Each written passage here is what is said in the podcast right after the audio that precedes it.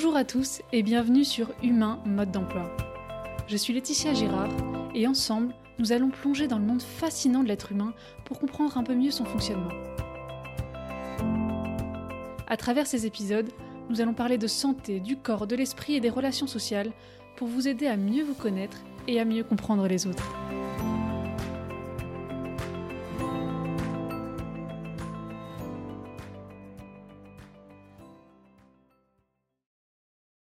Je vais commencer par vous raconter une petite anecdote personnelle, mais c'est quelque chose qu'on a déjà tous vécu. Ce jour-là, en rentrant du travail, je prends la même route que d'habitude. Je double des voitures, je mets mon clignotant, regarde dans le rétroviseur sans doute des dizaines de fois, m'arrête au feu rouge, au passage piéton, enfin bon, rien d'exceptionnel a priori. Sauf qu'en arrivant devant chez moi, je me rends compte que je ne me rappelle absolument pas du trajet que je viens de faire. J'étais bien incapable de dire si je m'étais arrêté à un feu rouge ou si j'avais croisé un cycliste. Pendant tout le trajet, j'étais complètement plongée dans mes pensées, et c'est qu'en arrivant que je me suis rendu compte que j'étais absolument pas consciente de la route que j'avais parcourue. J'étais en fait en pilote automatique pendant tout le long. Il arrive parfois qu'on soit inconscient de ce qu'on est en train de faire, que ce soit en conduisant ou en jardinant. Notre corps effectue parfaitement ses actions alors que notre esprit est en fait complètement ailleurs et on se rend même pas compte de ce qu'on est en train de faire. Mais alors qu'est-ce qui explique que notre corps agisse sans qu'on le contrôle consciemment. Notre organisme répond parfaitement à la loi du moindre effort. Son objectif, c'est vraiment d'économiser le plus d'énergie possible et de minimiser les efforts produits.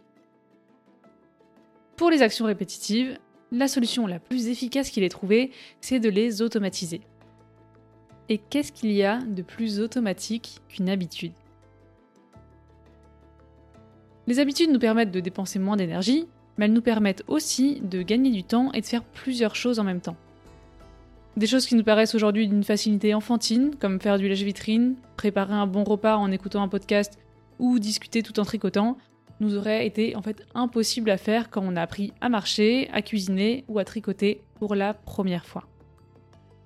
C'est à force de répétition que notre cerveau assimile que des actions sont utiles et nécessaires, donc qu'elles valent le coup d'être automatisées.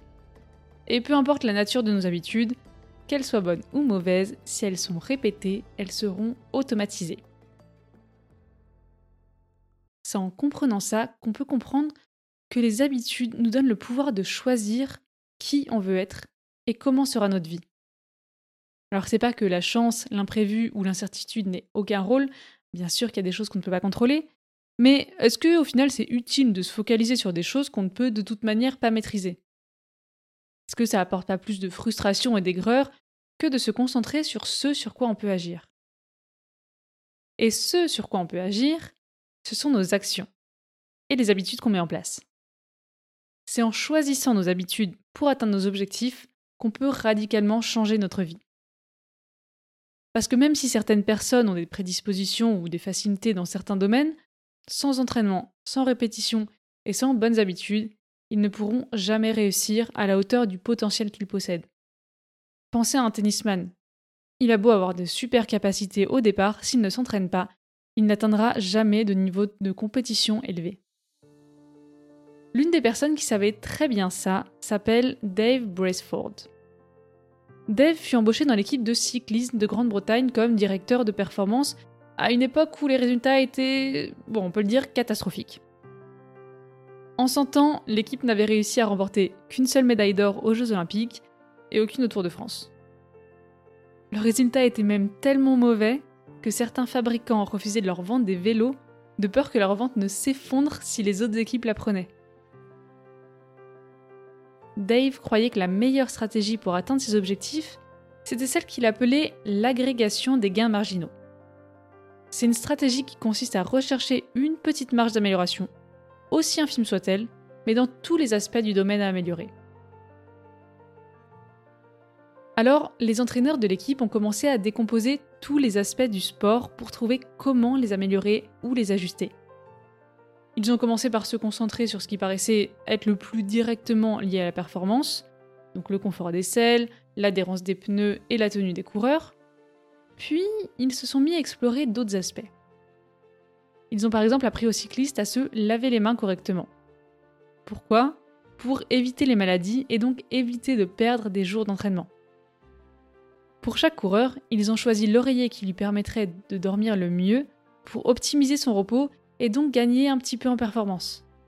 Ils ont aussi testé différents gels de massage pour savoir lequel permettrait la récupération la plus rapide et efficace et tout un ensemble d'autres tout petits éléments qui ont permis de faire des micro-améliorations. Ces centaines de micro-améliorations ont conduit l'équipe de cyclistes à améliorer leurs résultats, mais alors de manière spectaculaire. En 2008, cinq ans après que Dave ait mis en place sa stratégie dans l'équipe de cyclisme, les Britanniques ont remporté 60% des médailles olympiques. Dans les années qui ont suivi, ils ont établi 9 records olympiques, 7 records du monde et ont remporté 3 fois le Tour de France.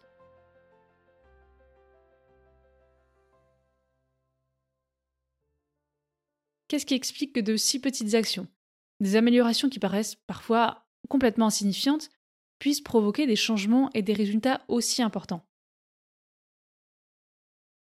La réponse se trouve dans le temps. La nature de nos habitudes détermine si le temps travaille pour ou contre nous. Les bonnes habitudes font du temps notre allié et les mauvaises en font notre ennemi.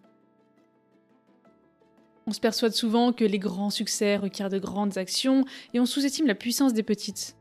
Pourtant, sur le long terme, les petites actions font toute la différence. C'est ce qu'on appelle la règle des 1%. Si on s'améliore de 1% tous les jours, au bout d'un an, on est 37 fois meilleur dans le domaine qu'on a choisi.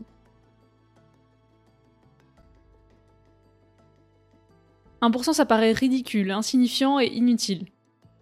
Mais jour après jour, ces pourcentages se multiplient de manière exponentielle.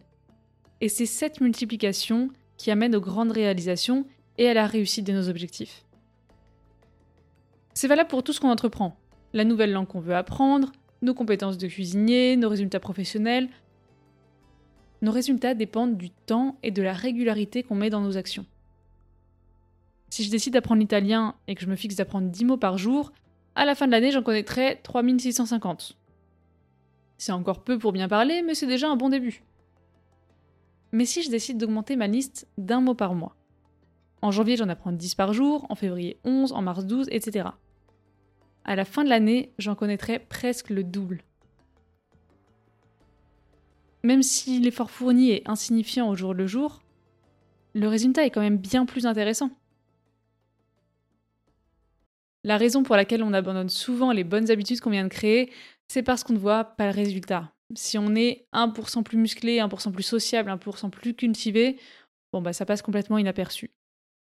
Mais en cumulant ces 1% d'amélioration tout au long de l'année, vous deviendrez 37 fois meilleur dans le domaine que vous avez choisi. Et en fait, ça paraît presque inatteignable et utopique en y pensant. Qui est-ce qui voudrait pas être 37 fois meilleur dans un domaine? 37 fois plus cultivé, mais aussi 37 fois plus en forme, 37 fois plus heureux même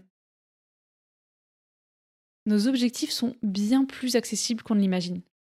Ils sont même à la portée de main si on crée les bonnes habitudes.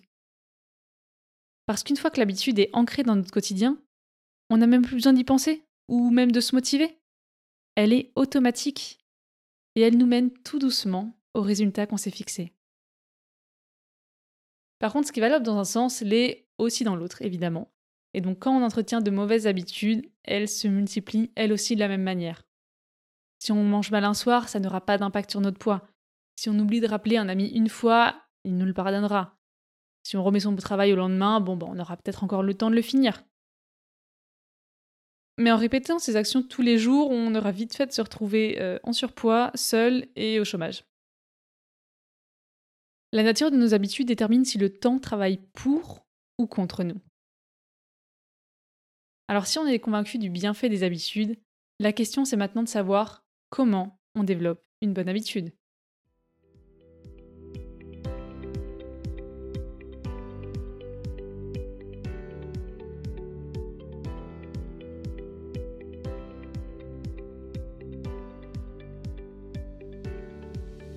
Une habitude se forme en quatre étapes simples. Le signal, le désir, la réponse et la récompense. Notre cerveau suit toujours les mêmes étapes. Il capte un signal, l'odeur du pain chaud en passant devant une boulangerie.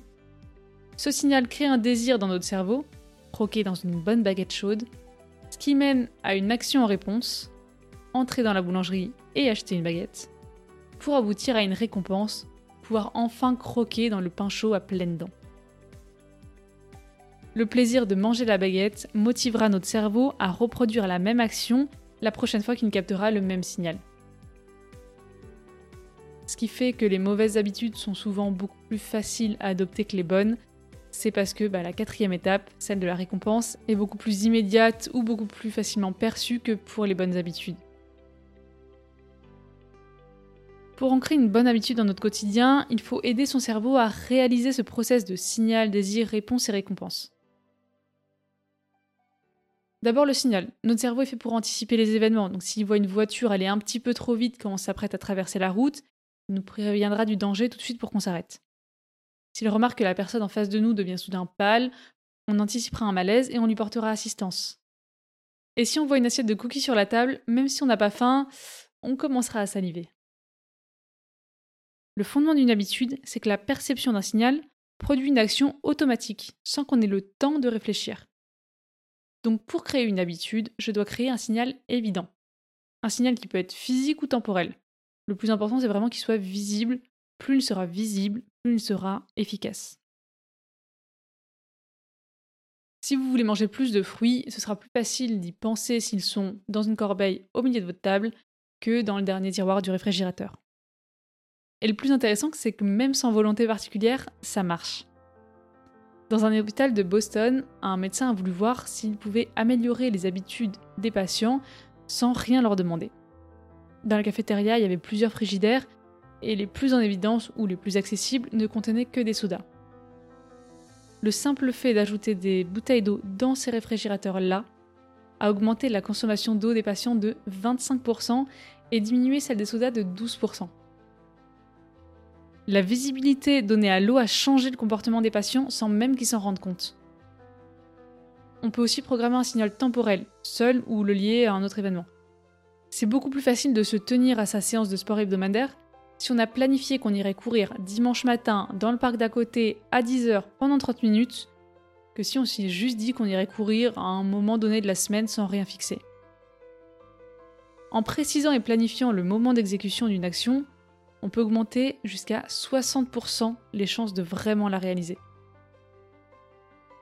Voilà, maintenant vous pensez peut-être que souvent vous manquez de motivation, alors que ce dont vous manquez vraiment, c'est plus de clarté et de précision. Lier une action à un autre événement peut être tout aussi efficace. On peut dire dès que je rentre du travail, je me change et je pars à la salle de sport. Ou le dimanche, dès que j'ai fini de prendre mon petit déjeuner, je lis 10 pages d'un livre. Bon, après, pour que ce soit efficace, faut lier la nouvelle habitude à une habitude qu'on a déjà. Si on prend un petit déjeuner le dimanche, mais qu'une fois de temps en temps, ça fonctionnera pas. Le fait de donner un signal clair va impliquer un comportement et va commencer à créer une nouvelle habitude. L'objectif est vraiment de créer un déclencheur d'action qui deviendra automatique par la suite. La deuxième étape, c'est celle du désir. Si je veux que quelque chose soit désirable pour mon cerveau, je dois le rendre attractif. Pour rendre l'action dont j'essaie de faire une habitude attractive, je peux la coupler avec une autre qui me plaît déjà. C'est-à-dire que je ferai une action que je veux faire après avoir fait celle que je dois faire, ou en même temps. Aux États-Unis, pour encourager certaines personnes à faire de l'exercice, leurs télés ont été programmées pour ne s'allumer que si elles pédalaient à une certaine vitesse sur leur vélo d'appartement. Mais bon, plus simplement, vous pouvez juste vous dire que vous vous autorisez à faire une pause café avec vos collègues seulement après avoir appelé trois potentiels clients. L'engagement social, c'est aussi une très bonne manière de rendre une nouvelle habitude attractive. On est souvent beaucoup plus motivé et régulier pour aller à la salle de sport quand on y va avec un ami que quand on y va tout seul. Et si on veut s'améliorer en photo, c'est aussi plus facile de faire des sorties en rejoignant un groupe de photos qu'en y allant tout seul. En trouvant le moyen de rendre nos actions plus attractives, on les rend beaucoup plus faciles à mettre en place. La troisième étape est celle de la réponse, c'est-à-dire la mise en place de l'action. Pour créer une habitude, il faut rendre la nouvelle action ou le nouveau comportement facile. Dans une école de photographie, aux États-Unis, un professeur a divisé sa classe en deux groupes à qui il a donné des devoirs distincts. À la première moitié, il a dit vous serez évalué à la fin du semestre sur la quantité de photos que vous avez faites. Vous devez en réaliser 100 pour avoir la meilleure note. À l'autre moitié, il a dit Vous n'avez qu'une seule photo à prendre. Mais vous serez évalué sur sa qualité. Plus la photo sera belle, recherchée, bien exécutée et à la limite de la perfection, meilleure votre note sera. À la fin du semestre, et à la grande surprise du professeur, les plus belles photos venaient toutes du premier groupe. En ayant 100 photos à prendre, ils ont eu le temps d'expérimenter, d'essayer, de faire des erreurs et de recommencer.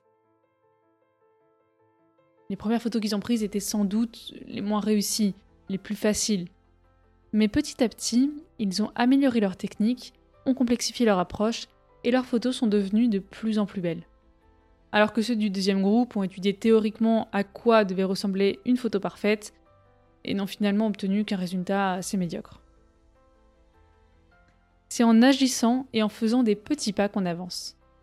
Quand on se fixe des objectifs trop hauts, on se décourage avant de les atteindre ou on s'empêche de passer à l'action. Alors que si on se fixe d'abord des objectifs faciles, les réussir nous encouragera à poursuivre nos efforts. On deviendra chaque fois meilleur et on pourra se fixer des objectifs un peu plus élevés par la suite. Chaque pas qu'on fait nous amène un peu plus près de l'objectif suivant et nous rend la tâche plus facile. C'est plus simple d'atteindre le premier étage d'un immeuble en montant l'escalier marche par marche qu'en sautant directement à la dernière. La quatrième et dernière étape est la récompense.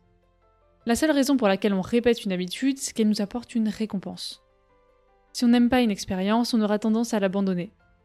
Et c'est ce qui explique que les bonnes habitudes qui amènent une récompense mais à plus long terme soient plus difficiles à tenir que les mauvaises habitudes qui sont beaucoup plus plaisantes sur le moment. Si les trois premières étapes permettent d'augmenter les chances qu'une action soit réalisée une fois, la quatrième étape, elle, permet d'augmenter les chances qu'elle soit répétée la prochaine fois et les fois suivantes, comme pour la baguette de pain. Si je vais à la salle de sport maintenant, ça me demande du temps, de l'énergie, de la motivation, et je vais avoir des courbatures demain. Mais bon, je serai plus en forme dans 3 mois et en meilleure santé dans 10 ans. La récompense se ressent sur le long terme. Par contre, si je mange du chocolat maintenant, bah, je vais trouver ça bon, ça va me faire plaisir tout de suite et ça va me demander en plus aucun effort. Mais bon, dans 3 mois, j'aurai peut-être pris un petit peu de poids et ma santé sera sûrement bien moins bonne dans 10 ans. Alors pour conserver une bonne habitude, il faut créer une récompense immédiate. La forme de motivation la plus efficace, c'est le progrès. Alors ça peut paraître étonnant, mais le simple fait de voir qu'on progresse dans un domaine suffit à nous donner la satisfaction attendue et à nous inciter à répéter une action. C'est d'ailleurs une astuce bien connue des plateformes d'apprentissage par gamification comme Duolingo.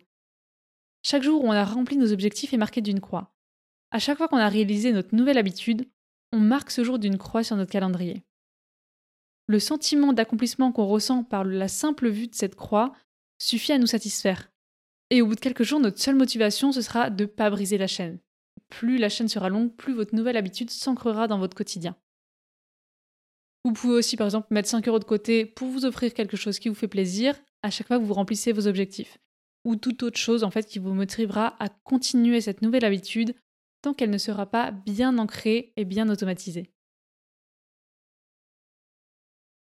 En répétant les quatre clés de la création d'une habitude, la rendre visible, la rendre attractive, la rendre facile et la rendre satisfaisante, on peut très vite l'adopter et l'intégrer à notre quotidien sans que ça nous coûte finalement beaucoup d'efforts. Pour se débarrasser d'une mauvaise habitude, il faut faire l'inverse. La rendre invisible, la rendre déplaisante, la rendre difficile et la rendre insatisfaisante. Je vous donne juste un exemple rapidement. Si vous essayez d'arrêter de fumer, par exemple, vous pourriez procéder de la manière suivante. Pour rendre l'habitude invisible, commencez par cacher votre paquet de cigarettes. S'il est visible sur la table, vous allez avoir envie de fumer à chaque fois que vous le voyez. Pour la rendre déplaisante, à chaque fois que vous prenez une cigarette, dites à haute voix 5 effets néfastes que ça a sur votre vie et votre santé. Pour la rendre difficile, faites en sorte que votre paquet soit difficile à atteindre Mettez-le dans une boîte en haut d'une étagère à laquelle vous ne pouvez accéder qu'en montant sur une chaise, par exemple, ou dans la pièce de votre maison la plus éloignée de l'endroit dans lequel vous fumez habituellement. Ça vous demandera un effort supplémentaire pour attraper une cigarette. Et enfin, rendez-la insatisfaisante en donnant 10 euros à un de vos proches à chaque fois que vous avez dépassé le nombre de cigarettes que vous étiez fixé dans la journée, ou interdisez-vous de regarder votre série ou d'aller sur les réseaux sociaux, quoi que ce soit qui puisse vous décourager. Peu de choses ont plus d'impact sur notre vie que nos habitudes quotidiennes. De la même manière qu'on construit une maison brique par brique, on façonne notre identité habitude par habitude. C'est la répétition et la constance de nos actions quotidiennes qui forment notre personnalité et produisent nos résultats, qui nous donnent une nouvelle identité. On n'apprend plus seulement à jouer d'un instrument de musique, on est devenu un musicien. De coucher quelques lignes sur le papier, on est devenu un écrivain. Du coureur du dimanche, on est devenu un marathonien. Nos comportements sont le reflet de notre identité. Choisir ses habitudes, c'est choisir la personne qu'on sera dans quelques années. Et plus on est fier d'un aspect de sa personnalité, plus on sera motivé à conserver les habitudes qui lui sont associées. C'est pour ça que plus l'habitude est ancrée en nous, plus elle fait partie de notre identité et plus elle est automatique et facile à réaliser. Toutes les actions qu'on prend, quelles qu'elles soient, sont un pas de plus vers la personne qu'on va devenir. Créer une nouvelle habitude demande un petit peu de motivation, mais c'est la seule manière de devenir la personne qu'on souhaite devenir et d'atteindre nos objectifs. L'action est la seule voie qui mène au résultat. L'action est la seule voie qui mène au résultat. Nos habitudes forgent notre comportement et nos comportements changent notre identité. Si vous êtes capable de changer vos habitudes, vous êtes capable de changer votre vie.